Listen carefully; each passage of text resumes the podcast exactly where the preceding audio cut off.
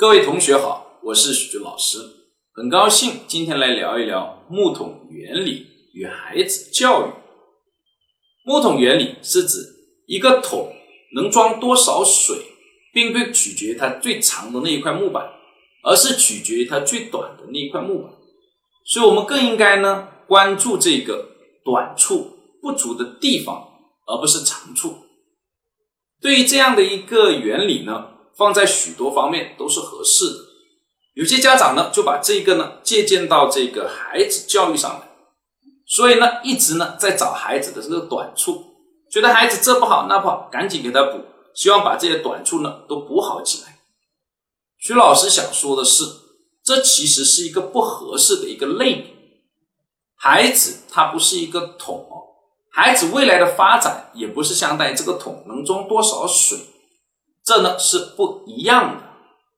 如果我们过多的关注孩子的短处哦，无论是从科研还是实践的角度来说，都被证明了是一种失败的教育方式。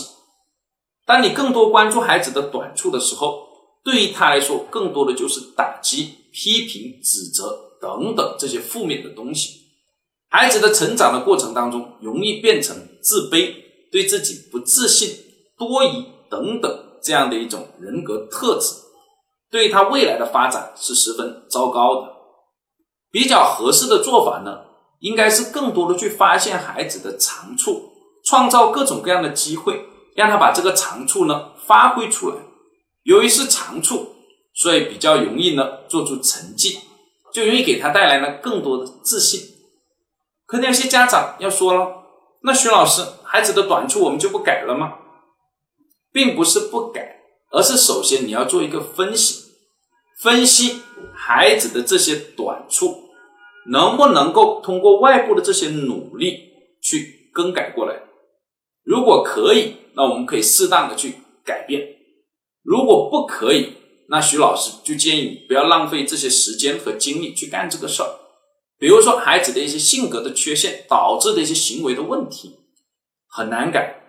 因为性格一旦稳定下来了，是非常非常难改的。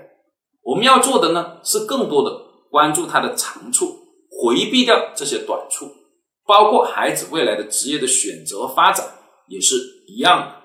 简单的说，就是扬长避短，这就是木桶原理哦，跟孩子教育之间认识的一个误区。希望大家呢，能够呢深入的了解。谢谢大家。